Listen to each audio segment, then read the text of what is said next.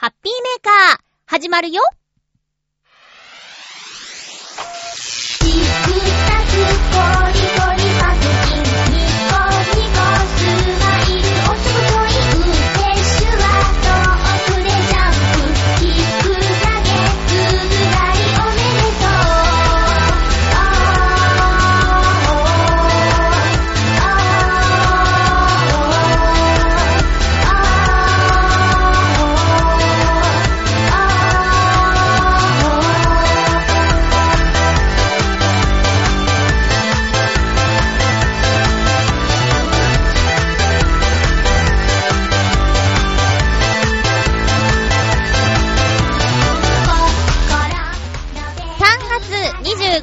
まゆちょのハッピーメーカー。この番組は、ハッピーな時間を一緒に過ごしましょうというコンセプトのもと、ちょわへよ .com のサポートでお届けしております。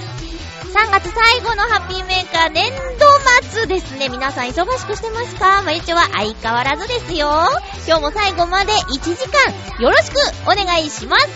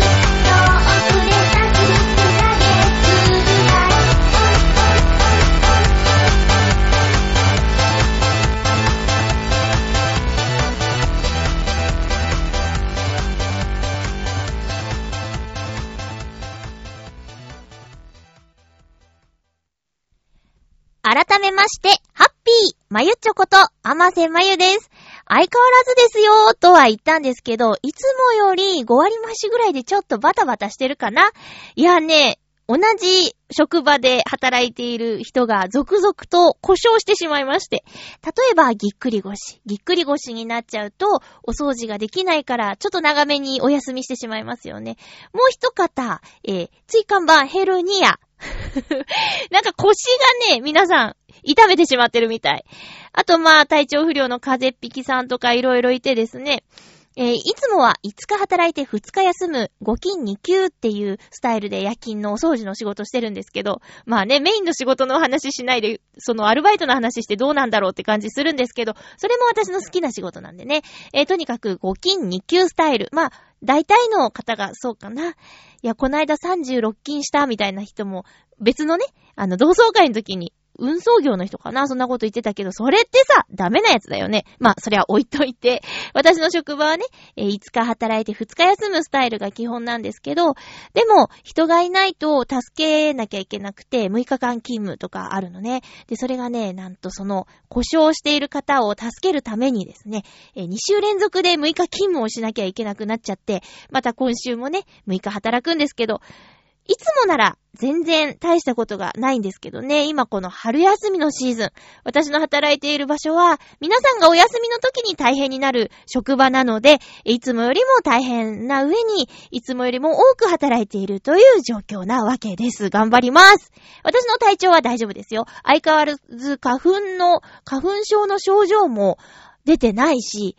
なんでしょうね。そのブエクショイショイショイみたいな、そのくしゃみが止まらない、涙が止まらないとか、鼻水が滝のように出るとか、そういうのはなくて、じんわり滲むような感じが続いています。目がかゆいなって思ったり、することはたまにあるけど、でもメガネをかけるほどではないという、そんな感じなんですよ。本当にどうしちゃったんだろう。一瞬ね、ヒノキになりました。ヒノキの花粉が飛び始めましたなんていう情報を見たタイミングで、ひどくなっちゃったから、私杉じゃなくてヒノキに弱いのかなって思ったんだけど、それもその一日だけで、すぐにね、あの、いつもの通りに収まってしまったんで、あれこれヒノキでもないのかななんてね、よくわからない感じになってます。いいことなんだけどね。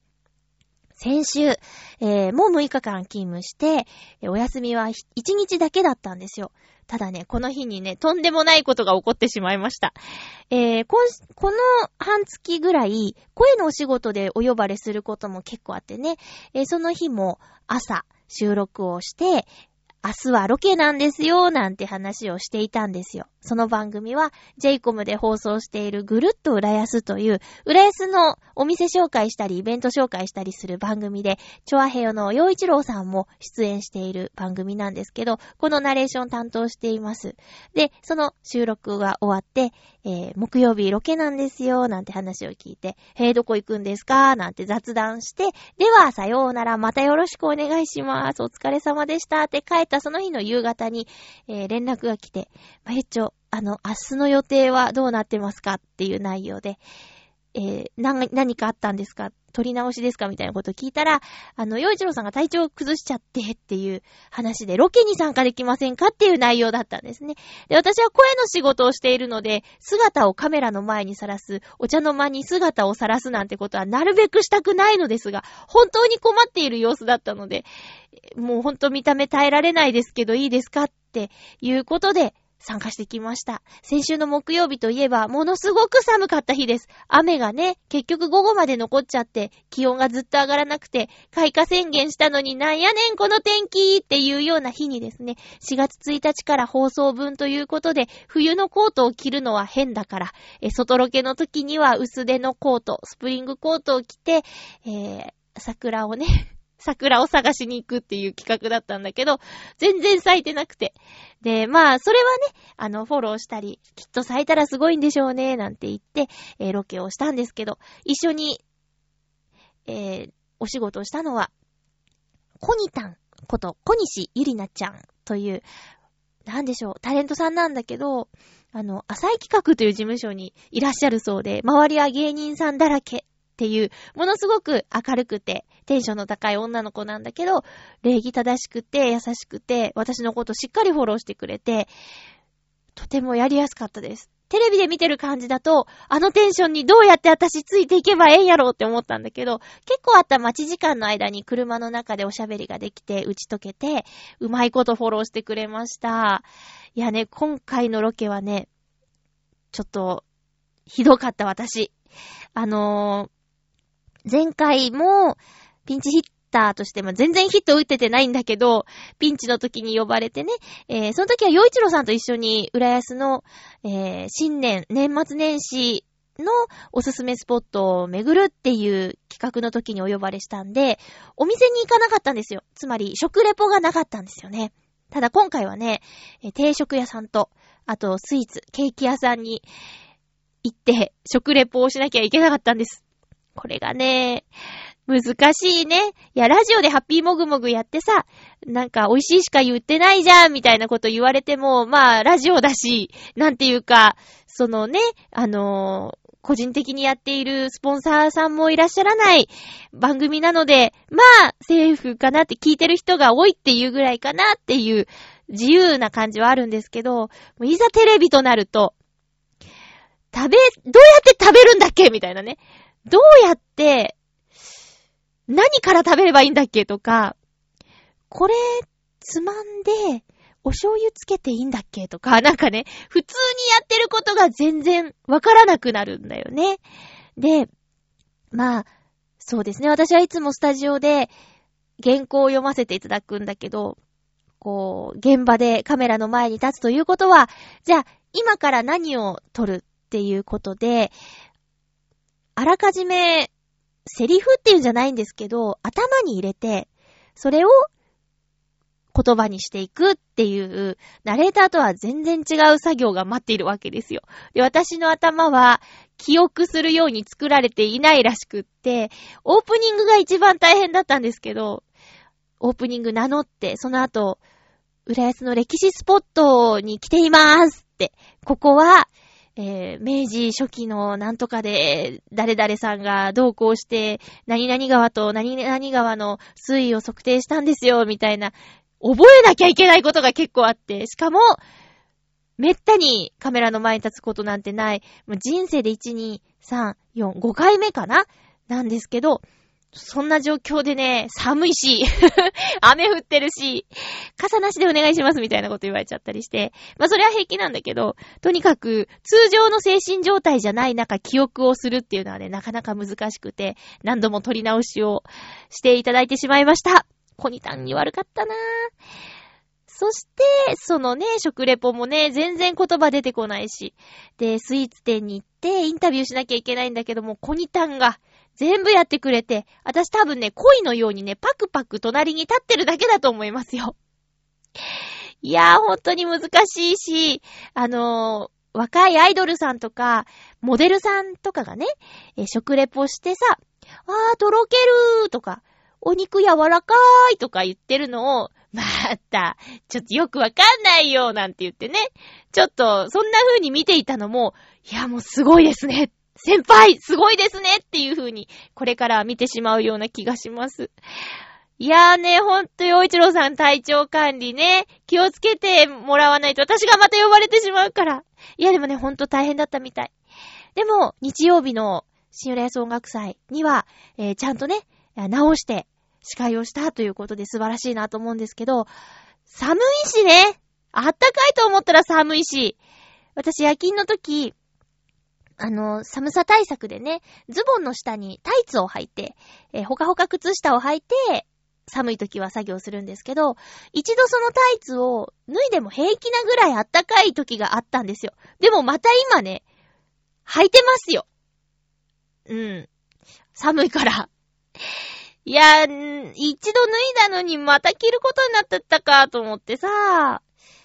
そんな風にこう寒暖の差が激しいし、暖かいと思ったら寒くなったりで、本当に大変なので、私もね、今年風邪ひいちゃったし、皆さんもね、体調管理気をつけて、えー素敵な春を迎えてください。開花宣言して一週間経ちますけど、桜もね、寒がって、全然花が咲いてくれないですね。親戚のうちが近くにあるっていう目黒川に行ってきたんですよ。えーと、日曜日かな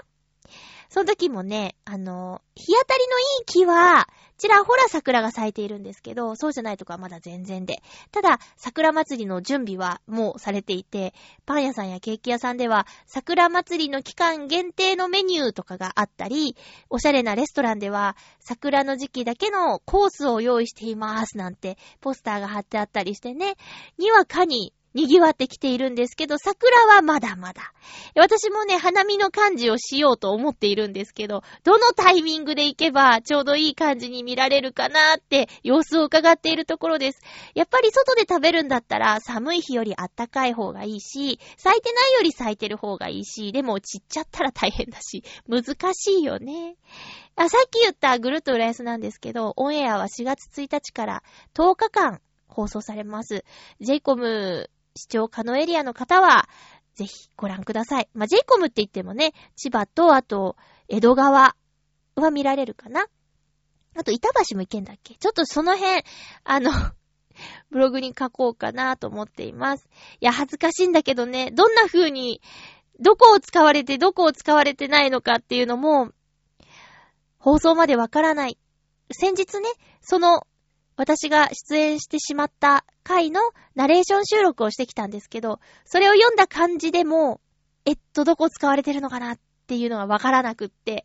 もうね、最初その話を聞いたときに、見た目の心配をしたんですよ。あんなに可愛いコニタンの隣に並ぶなんて拷問だって思って、でもそれ以前の問題でした。見た目どうのこうのじゃなくて、トークだって叶わない、全然ダメだったなーって。そんな放送をね、私、浦安に住んでて、浦安で働いてて、ぐるっと見てる人結構いるんですよ。恥ずかしいなぁ。何出てんのって絶対言われる。会社の人とかにも絶対言われるよ。うーん。ちょっとね、4月1日が嘘であってほしいね。エイプリルフールっていうね。いやー、という、という感じでね、あの、多忙をしております。えー、1日しかないお休みだったんですけど、そんな、慣れないことをしてしまったので、疲れが取れぬまま次の1週間が始まり、また6日間働いている今日はその真ん中の日ですね、3日目ですね。えー、ラジオはしっかりやりたいと思います。声の仕事の方でもね、ピンチヒッターとして呼ばれて、まあヒットは打ってないんですけどね、えー、いつもは読んでいない番組を今日、さっきまで読ませていただいていました。江戸川区で放送されていて、これは浦安では見られないそうなんですけど、江戸川元気パラダイスっていう、元気ーズっていう芸人さんが MC の番組なんですけどね。これを、え、いつも担当している方がちょっと都合がつかないということで、まゆちょ読んでくださいって、喜んでって、なんなら毎回読んでも、あ、毎回読んでもいいぐらいなんですけど、今回はね、あのメイン MC ゲンキーズさんが不在の、えー、小学校のサッカー大会の模様を、えー、番組で紹介するっていう内容だったんで、全部ナレーション処理なんですっていうことでね、MC いないから、だから、ピンチで呼ばれた割に結構なボリュームで、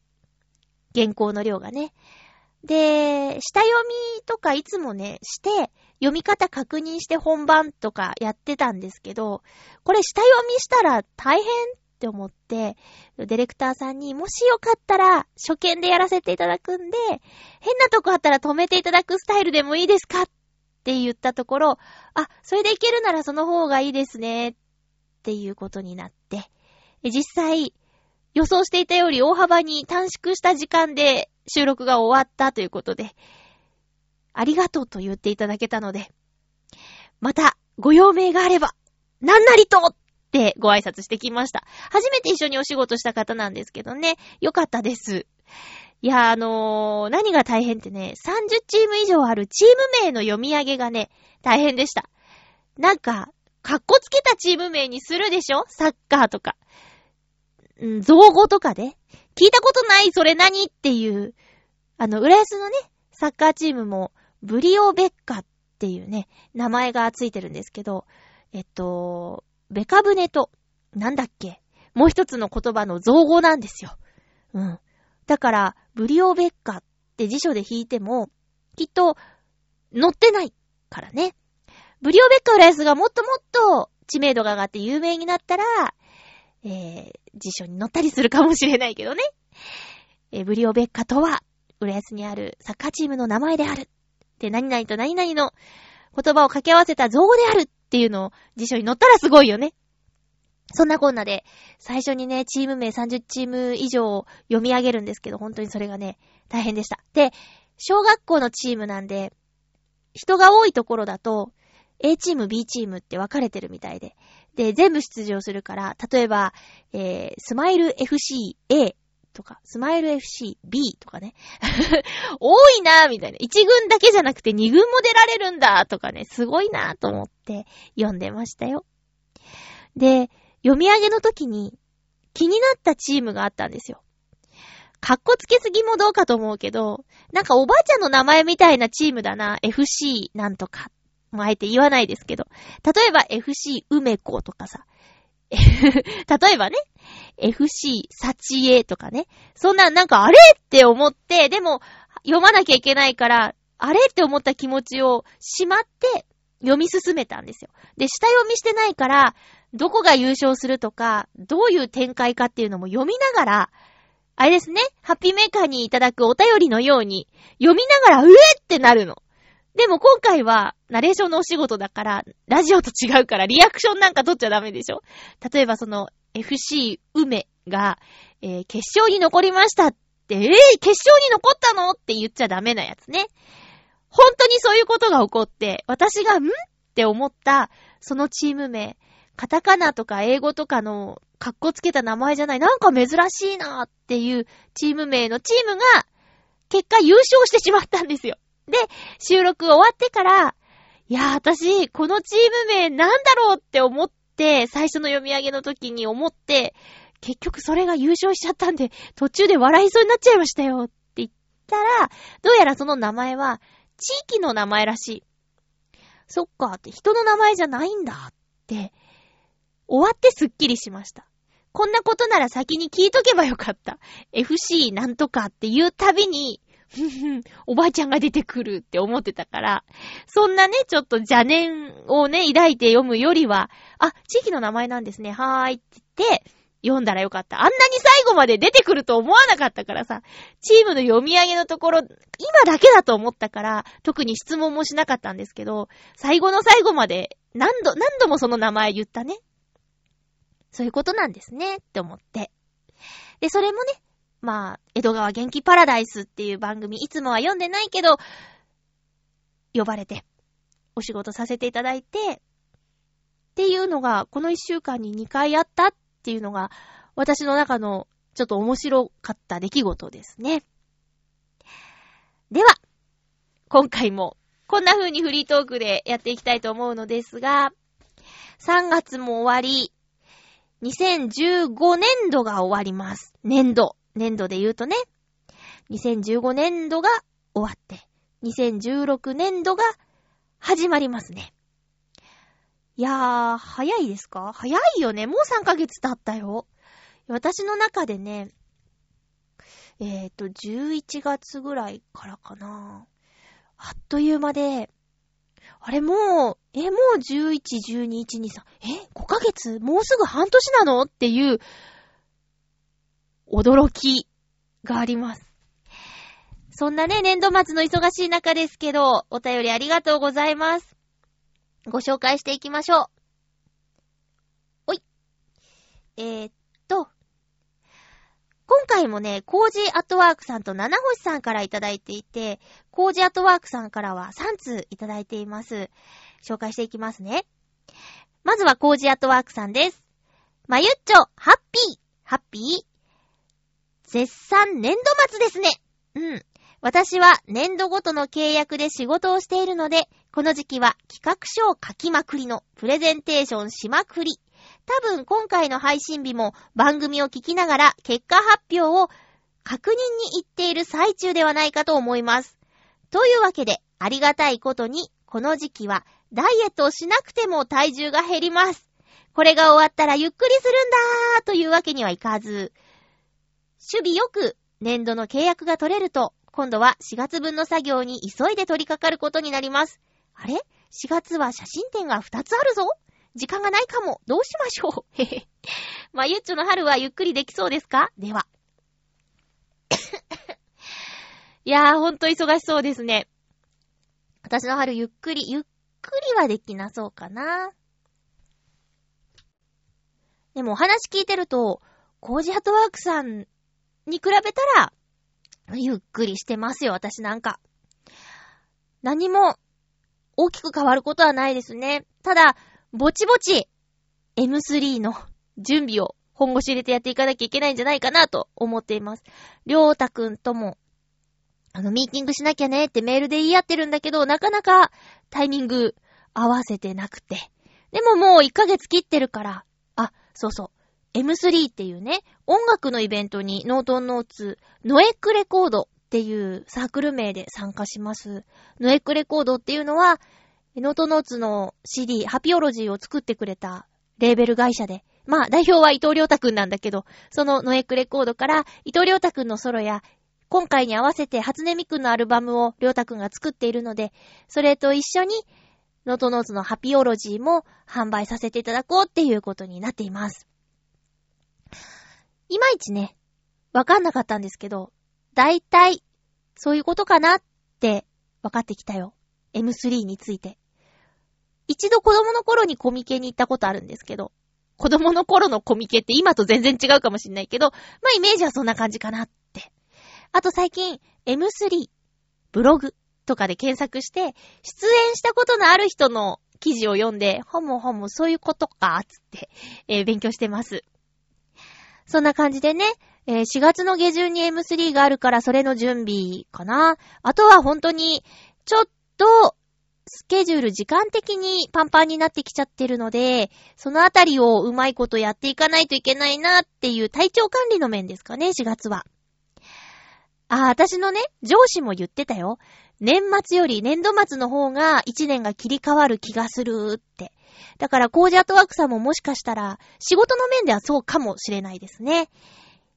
3月で終わって4月から始まるっていう。うん、人それぞれですね。学校もそうじゃない？なんか、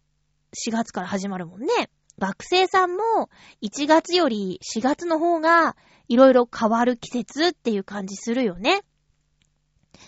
もう、上京してくる人とか動いてるのかな？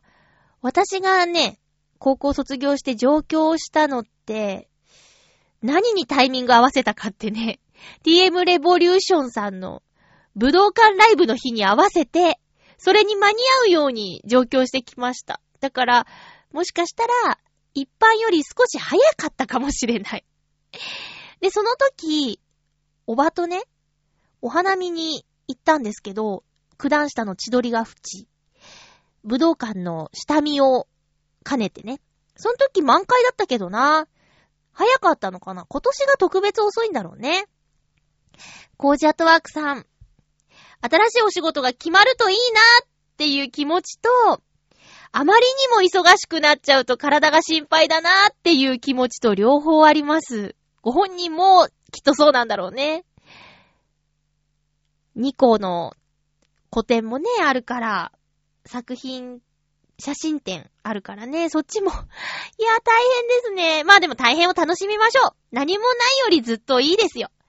コージアットワークさんありがとうございました。続きましては、えー、っとね、うん。じゃあ、七星さんのお便りをご紹介しますね。まゆっちょ、ハッピー、ハッピー？友人関係の話を先週聞きましたが、まゆちょにとって大切な友人なんだろうなと思いました。はい、とても大切です。私にも大切な友人たちがいます。一人は東京で小さいですが会社の社長をしており、もう一人は大阪で工場の仕事をしています。会うと結構辛口な意見が飛び交ったりするんですが、三人にとってはじゃれ合いみたいなものですし、なんか今まで経験してきたことによる説得力みたいなのが会話の中にありますね。あとは後輩二人、大学のサークルからの付き合いですが、サブカル好き同士、最近のアニメや小説、漫画などの何が面白いか話しています。この二人のありがたいところは、うちが先輩であろうとも、ダメなものはダメ、いいものはいいとしっかり芯を持って話してくれることでしょうか。たまに意見がぶつかることもありますが、二人の付き合いは、先のゆ、先の友人を含めて、大事にしていきたいと思いますし、何かあったら力になってあげたいかなと思っています。桜も咲いたことですし、花見もいいかもしれませんね。もっとも、その前に私は体を治さなきゃいけませんが、最近熱が出て仕事を休んでしまうことが多々あって、ええー、困ったものです。最後、愚痴みたいになりましたが、この、まゆっちょのラジオを通してのつながりも大事にしたいと思います。それでは、ありがとうございます。なになに、熱が出たり、下がったり、出たり下がったりみたいなこと？いい病院行ってる？大丈夫ですか？そう。大変だね。風邪でこう、治ったイエーイとかじゃなかったんだね。じわじわ続いてるんだ。いや、お大事にしてくださいね。このメールの中で私、前からそうだったっけ？七星さんって自分のことうちっていうの？初見だったからうちって言っちゃったけど、カタカナでうちって書いてあったよ。自分のことうちっていう人いるよね。ラムちゃんとか。うちのダーリンだっちゃーつって。えー、違う違う。そう、お友達ね。お友達は本当に大切にしましょう。例えばもしも、えー、恋人がいたとして、結婚していたとして、えー、そのせいで周りのお友達との関係をおろそかにしちゃっていた場合ですね。まあ、いつか二人で暮らしていたり、家族で暮らしていたりしても、どちらかが先立ってしまう同時に亡くなるなんてことはなくて。で、その時に周りとの関係を作っていなかったら、本当に寂しいと思うんだ。だから、周りのお友達も大切にうまいこといいバランスでやっていかねばいけないですよね。私はね、専門学校の頃にお付き合いをしている人ができて、今までの友達と遊びに行けなくなったっていうか、あの、今までのようには行かなくなった。お付き合いしている人との時間が増えてしまったから。で、それでね、まあ、振られてしまいまして。その時に、はって思ったら、あ、どうしようって。なんか、連絡、こんな時に、だからって取るのもなーって思ってたら、風の噂で聞いたんだろうね。大丈夫ってね、仲良くしていたお友達から、声をかけてくれて、まあ、元に戻ることができたっていうか、私を前のような感じで受け入れてくれて、ありがたいなと思ったね。その時の友達が前回、あの、一緒に飲み会をしたお友達なんですけどね。本当に大事にした方がいいですよ。お友達は大事です。お友達は大事ですよ。力を込めて言いますけど、本当に友人関係は大切にした方がいい。これは身をもって、ん？二十歳、二十一、二ぐらいの時に感じたんです。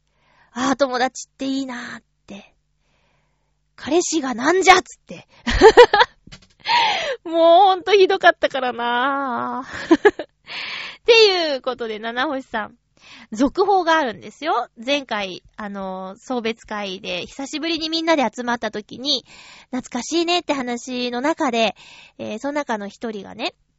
ホームページを当時していたねって、でも閉鎖しちゃったね。そのホームページの内容が、ポエムだったんですよ。さ、詩、詩ですね。詩をそのホームページに載せてて。で、私はそのホームページが好きだったんです。え詩の横にイラストも載せてて。で、そのイラストは、あの、無料素材のサイトからの、えー借り物だったんですけど、彼のその詩のおかげでっていうか、ホームページのおかげで、そのイラストを知ることができたりとか、あと、その詩を読んで、うるっとしたりとかね、結構してたの。で、覚えてるよって、ホームページのタイトルは、涙が出るくらい青空だったよねっ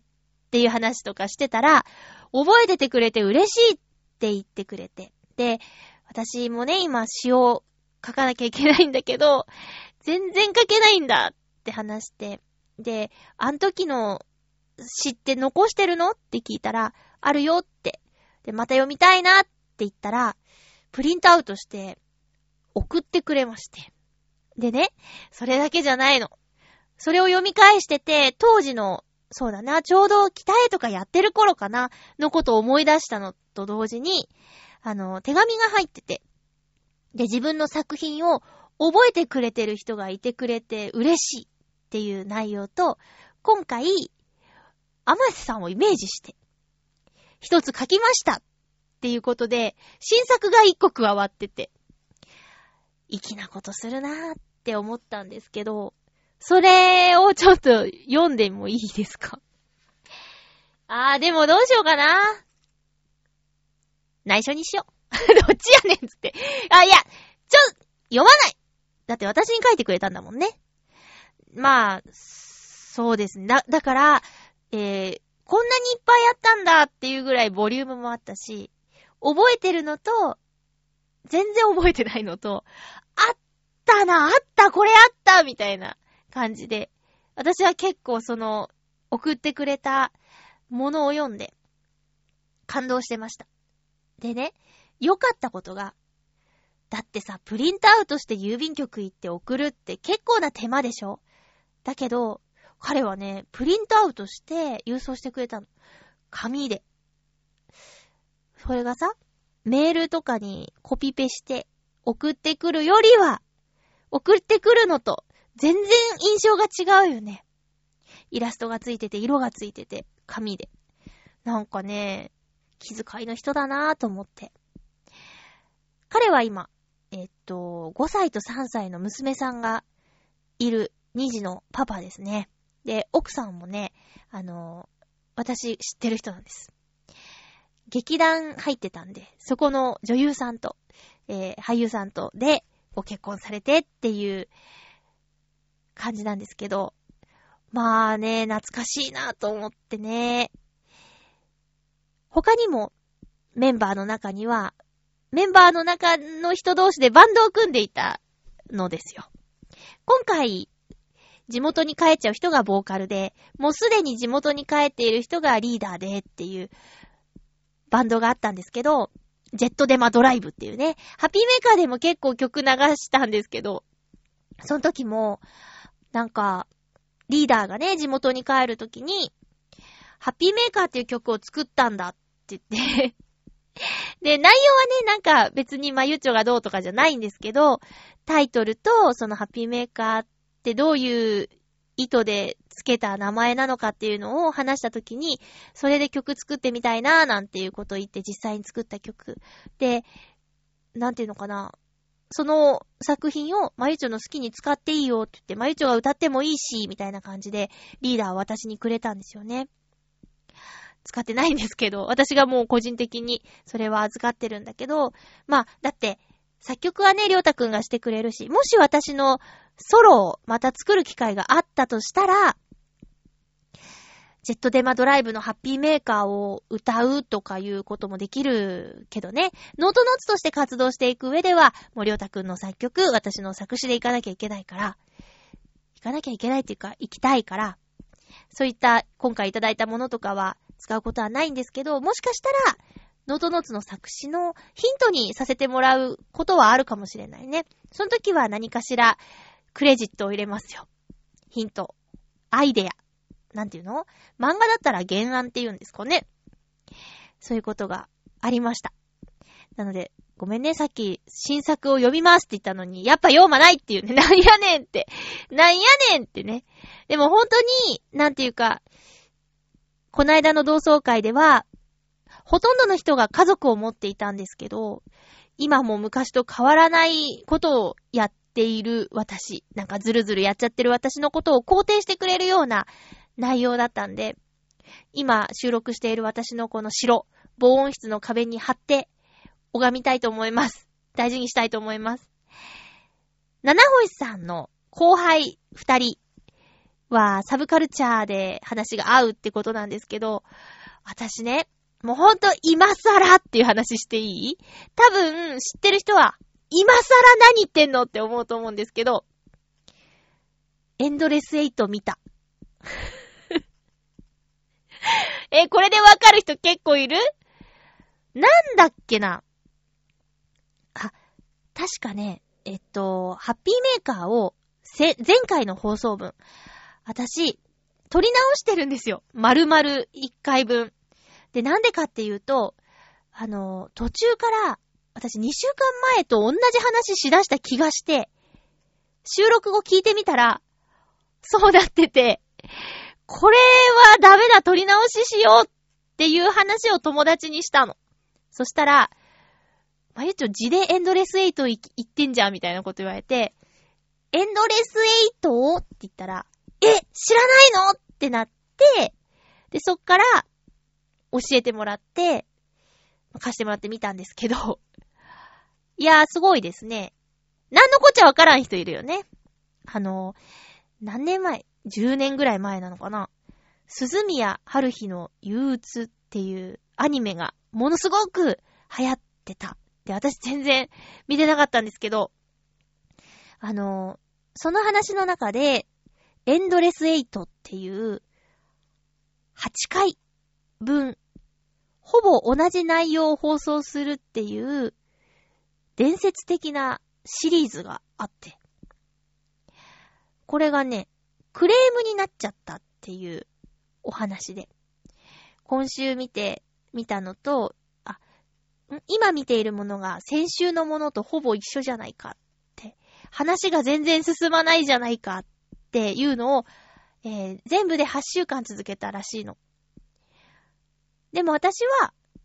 まあ、毎週見てたんじゃなくて一気に見たからかもしれないんですけど、私は面白いと思ったんだ。なんか、これをね、テレビでやろういいよって言ったテレビ局も、やろうとした監督も、すごいなって思うし、面白いって思った。今更でしょ？今更でしょ？まあ、あの、知らない人は、レンタルとか行ったら、あるんで、えー、覚悟してみてください。それがね、同じような内容なんだけど、少しずつ作画が違ったり、角度が違ったり、全く同じ絵を使っているわけでもなく、声優さんも毎回アテレコをしていたらしいし。ただね、悪ふざけもあって、あの、私その演出はどうかなって思ったんだけど、一人女の子のキャラクターが、みくるちゃんが、泣きながら、なんか、未来に帰れないんです、みたいなことを言うシーンがあって。それがね、回を重ねるごとに、なんて言ってるかわからないレベルで、最初未来に帰れないんですって言ってるの、えー、にゃーにゃーにゃーみたいになってて、それってさ、それって登場人物が、聞き返すパターンになっちゃうよね。そしたらさ、同じこと繰り返してるってならないでしょ？っていうことは疑問に思ったりもしたけど、そんな風に、同じような話だからって同じことを使い回しにしてるわけではないっていうところが、なんて言うんだろうな、こだわりっていうか、すごいなって思って。ただなんか主役の人は二度とやりたくないって言ってるらしいよ。なんかのインタビューをね、その、す、進めてくれたお友達が言ってたんですけど、あの、主役の人はもう、もう嫌だって言ってるらしいですよって言ってて。へえ、そうなんだ。で、その勢いで、あ、じゃあこれが面白いって感じたんだったらって言って、劇場版の、えー鈴宮春日の喪失っていうのも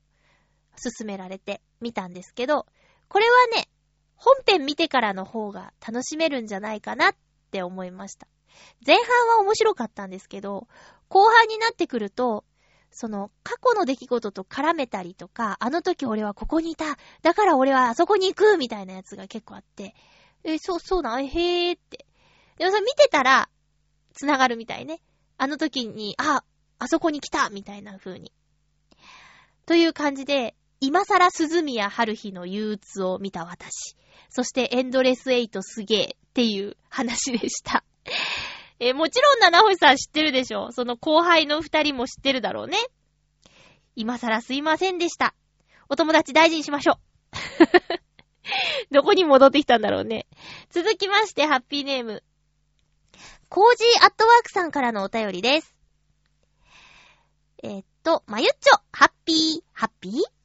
桜の季節ですね。ね。今年は遠くまで花見に行くことができそうにないので、通りがかりに住宅街の桜や公園の夜桜でも楽しもうかなと思っています。大きな桜の木もいいのですが、道の脇にある小さな桜が咲いているのもいいものです。うまいこと写真が撮れるといいけど、撮れなくてもいいかな。そういえば、浦安にも個人の家の庭に大きな桜が咲いているような家がありますね。時間が空いたら、ちょっと見に行ってみようかな。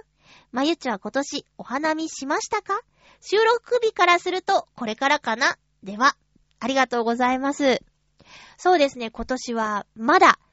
お花見っていう感じのお花見はしていないですね。したいと思っています。浦安桜スポット結構あって、境川西水門の大きな桜の木。これは東西線から見えるので、もし、浦安を東西線で通過する方は見てみてください。旧江戸川沿いにある水門の脇に大きな2本の桜の木があるんですけど、これが毎年立派なんですよ。私電車の窓からしか見たことないので、今年は近くまで行きたいなと思っています。そして桜通りは言うまでもなく、桜の並木道。そして潮風緑道っていうね、えー、公園もあって、そこの両サイドも桜が咲いています。今回ね、ロケに行った時、まだ咲いてない状態のそういった桜スポットを巡ったんですけど、今年歩いてみるのもいいなーって思いました。そして桜川テラス。毎年、カフェテラスイン境川っていうイベントをやっていたはずなんですけど、今年はやらないのかな？浦安のお祭りの露店は、ホテルが出してくれるので、ローストビーフ丼など、他のお祭りではお目にかかれないような美味しいメニューが並びますよ。それが、桜、ん？境川イン、カフェテラスイン境川か。今年やらないのかな？ちょうど桜の季節にやるんでね、綺麗なんですけど、去年は一切咲いていない状態で、そのイベントが行われたはずです。そうだったはずです。多分ね。個人の家の桜の木、憧れるよね。家に桜の木があったらいいよね。実家はお庭があったけど、庭にある木といえば柿の木と山桃、あと木蓮。桜はなかったですね。小手まりとかあって、あれね、桜の花びらが雪みたいに散っちゃうんですけど、ほっとくとね、近隣にご迷惑なんで、それをお掃除するのは私の役目でした。あと、椿。そんなんあったかな？あとなんだっけな？あ、植木鉢でガジュマルがあったかな？ガジュマルって言いたいだけなんですけど。えー、っと、これからお花見します。あと、そうだ、えー、先週？週末、九段下に、あ、そうそう、さっきあの、上京した後九段下行ったって言ったけど、つい最近もまた九段下に行ってきました。あの、目的はね、おすすめされていたラーメン屋さんに行くことが目的だったんだけど、九段下にそのお店があるということで、じゃあついでにこの時期だから桜も見れるかなと思ったらほとんど咲いてなかったんだよね。まあ、やっぱり日当たり木によって、うんと、えー、咲いてる木もあったんですけど、どのラーメン屋さんがおすすめされたかってね、えっとね、イタリアンラーメンっていうね。珍しいでしょ？えっとね、デュエ、なんだっけ？デュエイタリアンだっけな？ちょっと待って。デュエ、あ、デュエイタリアンで合ってた。デュエイタリアンっていうお店があって、え、っとね、九段下にあるんですけど、お店の一押しは黄金の塩ラーメンらしいんですよ。ただ、えー、お友達が勧めてくれたのは白いラーメンっていう、生ハム、生ハムがトッピングに乗ってるラーメン。でね、まあ、美味しいんです、すごく。で、お店の店内ミュージックもボサノバかかっちゃってるみたいな感じで、で、店内もなんかイタリア料理屋さんっぽくて、で、お箸入れてある、なんていうか、ケースにも、ちょっと、スワロフスキーみたいなね、ガラスがちょっと装飾されていたりとかして、で、そんな中で、あの、じゃあ白いラーメン、食券なんですけど、白いラーメンお願いしますって言って出したら、だいたい厨房に、あじゃあ、塩ラーメン一丁みたいな感じで、オーダー通すじゃないですか、お店って。だけど、それもね、イタリア語。なんとかーつって。イタリア語、全然出てこないけど、そんな状態で。で、ね、提供されて、いただきますって食べるんだけど、ラーメン、ラーメンだから、すするんですよ。ずるずるって。でも、雰囲気と、丼にもデュエイタリアンってこう、アルファベットで書いてあってね、えー、すすっていいものかと、すすりながら悩んじゃって、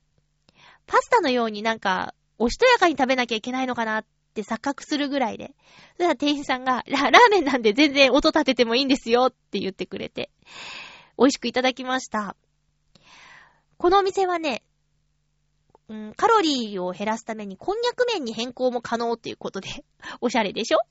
あと今回は白いラーメン食べたんですけど、やっぱりお店の一押しの黄金ラーメンも食べてみたいし、あと、チーズが乗った生ハムフロマージュっていうラーメンもあるらしいです。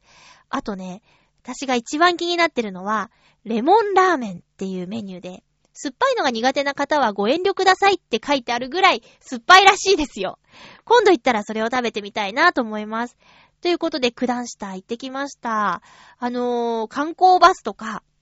あと人通りはね、多かった。まだ本格的に咲いてないのに。だからこれ本格的に咲いたらどうなっちゃうんだろうね。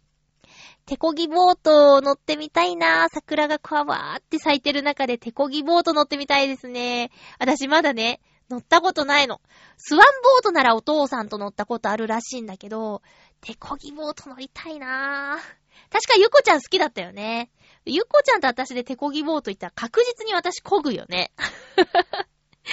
私が漕ぐよね。まあいいんですけどね。コージーアトワークさんの写真楽しみにしています。まあ撮れなくても、心に残ればそれでいいか。もう一通ご紹介しますよ。ハッピーネームコージアトワークさんいつもありがとうございます。まゆちょハッピー。ハッピー？銀座の隅の駐車場にガーベラが一本。ちょっとくたびれた花ですが、黒ずんだコンクリートによく生えています。ここには昔、一匹の虎猫が住んでいて、三年ほど前に天寿を全うしました。あれから随分経つけれど、虎猫が昼寝していたあたりには、時々花が添えてあります。へえ。通りの向こうはゴミ捨て場。お店の開店祝いに送られて、花が枯れたので、捨てられたシンビジウムの鉢植え。うーん、花の役割と運命って、ちょっと考えてしまいますね。では。そうだね。ありがとうございます。すごいね、3年経っても、その猫ちゃんを忍んで花が添えられているの？うーん。天井マット。猫ちゃんって自分の余命わかると、その場から姿消すなんて話あるけど、この子はそばで亡くなったのかな？そうね。お花、そうなんだよね。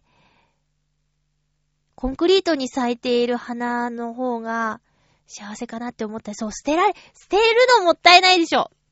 結婚式の司会してる時とかね、会場のスタッフさんによっては、持って帰ってもらってくださいね、とかって。一声かけて、あの、テーブルのお花持って帰ってくださいって言ってくださいってこともあれば、もう、ね、処分しちゃうんでって、そういうのはちょっとやってないんでっていうところもあれば、だから、そのお花を育てている、花を作っている人もいるでしょ？で、そういう人が大事に育てたものを、まだ元気なのに捨てるとか、それはね、ちょっとな、なんか寂しいよね。どんな花に、な、なんだっけ、スマップの歌で世界に一つだけの花ってあるけど、なんか、そう人の命とか、あと女性の美しさとかも花に例えられたりもするけど、ほんとだね、なんか考えちゃうね。どういう、自分がもしお花ならどういう花になりたいかなって考えたらやっぱり一瞬スポットライト浴びるよりも、そうやってコンクリートに咲いて、見てくれる人に気づいてもらえれば、それでいいかなっていう方が好きかな。気づかない人はスーって通り過ぎていくでしょ、きっと。路地裏のね、えー、お花。だけど、ふっと、あ、ここに今花があるって気づいてくれた人にだけでも、あったかい気持ちで見てもらえたら、その方が幸せかもって私思っちゃうな華やかな場所のお花はね、もしかしたらその花に、を見ているわけじゃないもんね。そのステージにいる人や、そこにあるものがメインになっちゃって、花は、飾りだよ、あくまでも。ね。けど道端のはそうじゃないね。わあ、そうか、面白いな。なんかいい話、詩が書けそう。いいヒントになりそう。うーん。いいね。野良猫さんもそうだよね。こう、みんなの心に残る猫さん。家猫さんで、家族には愛されているだろうけど、家族しか知らないっていう猫さんと、あと自由気ままな野良猫さんで、ま、それこそ、あれね、今度映画になるけど、ルドルフといっぱいあってなっていう、いっぱいあってなっていう猫ちゃんみたいに、あと耳をすませばのバロンみたいに いろんな名前がある、いろんな人に知ってもらってるっていうのも面白い生き方だよね。どっちがいいとか正しいとかじゃなくて、いろいろあっていいと思うんですけど、私だったらって考えたら、ガーベラいいな、ガーベラいいね。道端なのにガーベラっていいね。どっからか種飛んできたのかなうん。踏まれても、へこたれないタンポポとかね。なんかいろいろお花を人に表現、お花のことを人の表現に使うこと結構あるけどね。今回このお便りすごく好き。コージアットワークさんありがとうございます。忙しい中でもそういうね、あの、小さいことに目を向けることができるってすごいいいことだと思いますよ。ありがとうございました。えー、っと、あ、そうなんです。3月の最後の放送なんですけど、えー、ナレーションしている番組、タウンウォッチング、そして千葉ミセランガイドという番組が、3月いっぱいで、え、番組自体が終わってしまうことになりまして、私もナレーションのお仕事を最後の収録をね、え、先日してきたんですけれども、終わってしまう番組がありましてね。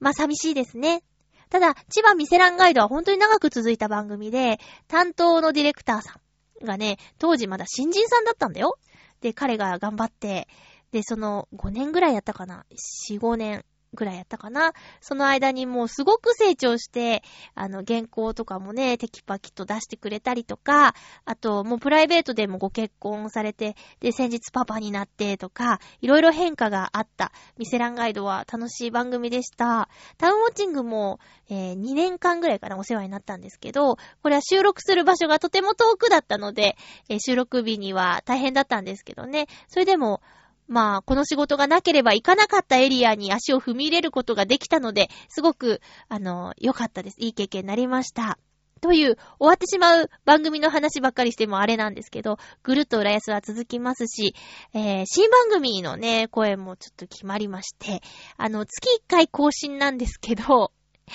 ブリオベッカ浦安の試合結果の内容や、えーっと、これから行われる試合を紹介したり、選手を紹介したりっていうような番組が、新番組として4月からやるそうなんですけど、それのナレーションをね、させていただくことになりました。えーどこで配信される、どこまでの範囲で配信されるのかわからないんですけど、とりあえず JCOM の番組です。浦安は大丈夫かな？えブリオベッカ浦安さんが YouTube とかに載せてくれたらいいんですけどね。そしたらいろんな地域の人に見てもらえるんですけども、それはどうなるかわからないんですけど、とにかく新番組として、そういった番組に、えーこの間参加、収録させていただきました。もしかしたら、あのーオンエアで人の声変わってるかもしれないけどね。いやね、BGM っていうか、流れてる曲がブリオベッカ浦安の、